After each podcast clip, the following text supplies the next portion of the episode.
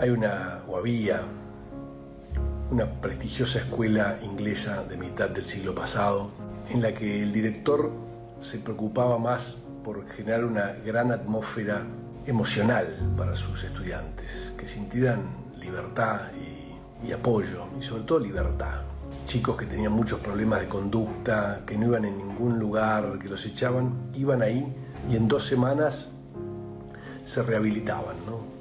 se transformaban, se volvían alegres, libres, no necesitaban ser rebeldes ni transgresores. Un día le llega un chico con antecedentes realmente malos, con muchos problemas de conducta severos. Bueno, el director lo acompaña, le explica la dinámica, lo trata con el mismo amor y libertad que trataba a todos los demás. Un día lo llama al director, la madre de este chico, y le dice que había un evento familiar, un bautismo, y que le pedía autorización para que el chico pudiera dejar la escuela porque era pupila e ir a ese evento familiar. Como el chico no tenía dinero, no le habían dejado dinero a los padres, la madre, cuando lo llama al director, le, pide si él le podía dar un poco de dinero para que se tomara el tren y que al regreso se lo devolvía. El director, por supuesto que accede al pedido y mm, lo que le pide para preservar las formas es que le mande una autorización formal por escrito. Pasan unos días más hasta que llega la fecha donde el chico se tenía que tomar el tren para ir a ver el, bautismo familiar. Eh, el día previo, el director va a la habitación del chico, golpea la puerta, entra y le dice, bueno, acá te vengo a dejar el dinero que, que me pidió tu madre para que te puedas este, ir en tren mañana y y a la vuelta me lo devuelven, es lo de menos. Bueno, muchas gracias, le dice el chico. El director percibe algo raro, algo no le cierra. Cuando se va de la habitación del chico se queda pensando hasta que se da cuenta de lo que pasa. En realidad, el llamado que había recibido y la carta que había llegado no eran de la madre del chico. Eran todo un engaño que había hecho el chico para escaparse. Piensa qué hacer, pero no quiere volver, retarlo, sacarle el dinero. Este chico pobre es rebelde por algo, se está escapando, necesita sentirse libre porque en el fondo no se sentirá aceptado como es. Necesita escaparse, estar solo para poder ser quien es. Si yo lo reto, lo sanciono, lo único que hago es agravar esa herida, agravar la situación, por lo cual tengo que buscar otro camino. Y se le ocurre una idea genial y audaz. Vuelve a la habitación del chico, golpea la puerta.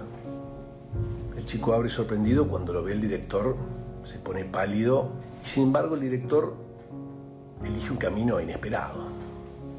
Le dice, te vine a traer un poco más de dinero porque me llamó tu madre de nuevo y me dijo que como el viaje era largo, si no te podía dar un poco más, así te podías comer un sándwich y tomarte una bebida en el par de horas que, dura el tren, para que la pases un poco mejor. El chico no entiende nada. El director amoroso lo abraza, le da un beso y sin que el chico pueda decir nada, se da vuelta y se va. A la mañana siguiente, el chico se va, pero le deja una carta en la vigilancia al director que dice, usted es mejor actor que yo.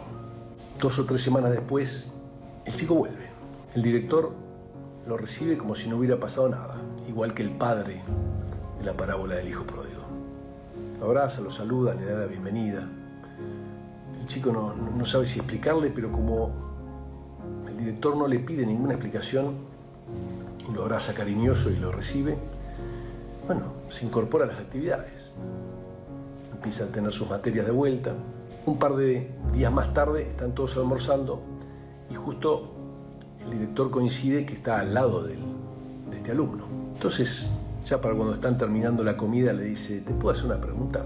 ¿Por qué volviste? El chico le dice, es que cuando usted volvió a mi habitación y me dio un poco más de dinero, diciendo que mi madre había llamado de nuevo para pedirle, recibí una de las sacudidas más grandes de mi vida. ¿Cómo voy a llamar a mi madre si yo no tengo madre? No le importo a nadie. Y sentí por primera vez en mi vida que alguien estaba de mi lado. ¿En qué otro lugar del planeta Tierra puede estar mejor que en esta escuela, que es el único lugar donde hay alguien que está de mi lado. Pensaba en ese chico que necesitaba escaparse para poder ser quien era, ¿no? Creía que ningún molde entraba y por eso se vivía escapando y revelando. Y que una vez que alguien lo apoya como es, para de escaparse, ¿no? no necesita escaparse más. Se puede quedar en ese lugar y estar en paz. ¿Qué falta nos hizo tener alguien que nos diera ese apoyo incondicional?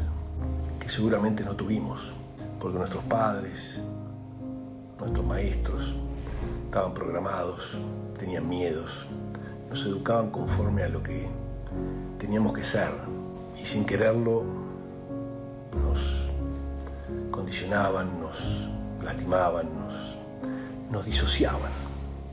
Me preguntaba también cuántas veces no hemos dado ese, apoyo incondicional a, a nuestros hijos, a nuestra pareja, víctima de nuestros miedos, nuestras programaciones. Por último, pensaba también cómo sería nuestra vida si, si nosotros nos apoyáramos incondicionalmente así a nosotros mismos.